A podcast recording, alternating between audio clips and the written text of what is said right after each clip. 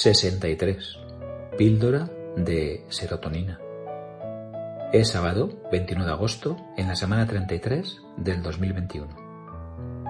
El para siempre está hecho de muchas horas. Emily Elizabeth Dickinson fue apasionante con sus poesías y citas. Albert Camus, pero ¿qué es la felicidad sino la simple armonía entre un hombre y la vida que lleva?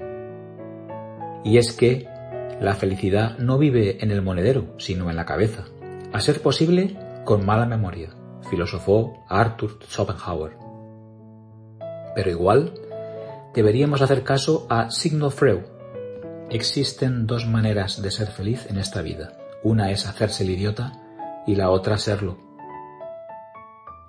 Anicio Manilio Torcuato Severino Boecio ya había dejado escrito hace 1500 años que nada es miserable a menos que pienses que lo es. Y por el contrario, nada trae felicidad a menos que estés dispuesto a recibirla. La última vez que me picó una avispa era un adolescente. El domingo, por la tarde, me picó otra, ya en plena adolescencia de la cincuentena.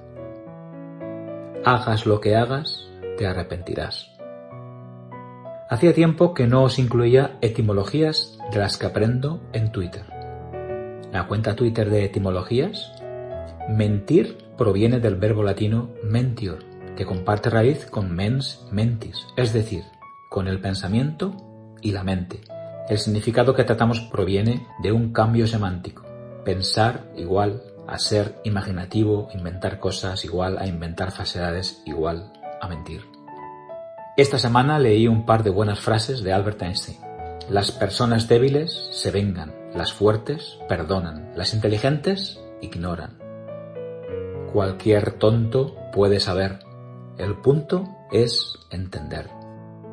El estenlazo o síndrome de Stendhal lo advertí y me gustó en un tuit de Adriana Herreros, la autora de los paseos desde la newsletter recomendadísima del campo visual. Actualmente se usa para mostrar una reacción incontenible frente a una obra de arte o espacio lleno de belleza y admiración, esa sensación fue descrita en un libro de 1817 por Henry Bale bajo seudónimo Stendhal. Había llegado a ese punto de emoción en el que se encuentran las sensaciones celestes dadas por las bellas artes y los sentimientos apasionados. Saliendo de Santa Cruz, me latía el corazón, la vida estaba agotada en mí, andaba con miedo a caerme.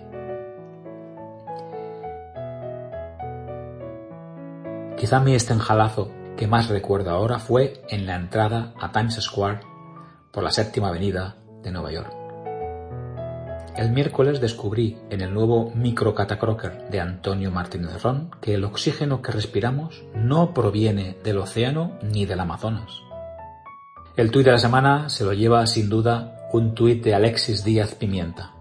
Un fotógrafo pequeño, cuatro modelos posando y los árboles mirando y el objetivo risueño. Cada uno de ellos es dueño de un estilo natural. Pasarela emocional, feliz infancia descalza. Cierto, la cámara es falsa, la felicidad real. Y debéis de ver la foto porque no tiene desperdicio. La cámara es falsa, pero la felicidad es real. Dice la Wikipedia que el 90% del total de la serotonina presente en el cuerpo humano se encuentra en el tracto gastrointestinal y en las plaquetas de la sangre. El resto en las neuronas del sistema nervioso. Y adivinen quién va a hacer pruebas con pegatinas NFC programadas desde el teléfono móvil. Exacto. Pero Rubén también. Aprovecha el tiempo de veraniega que ya se nota que acortan los días. Es todo. Cuídate. Te escribo y te leo el próximo sábado. Feliz semana. Manel. Hace 52 semanas en el MIM Solo hay una manera de evitar las críticas, no hacer nada, no decir nada y no ser nada. Ahí queda eso del gran filósofo Aristóteles.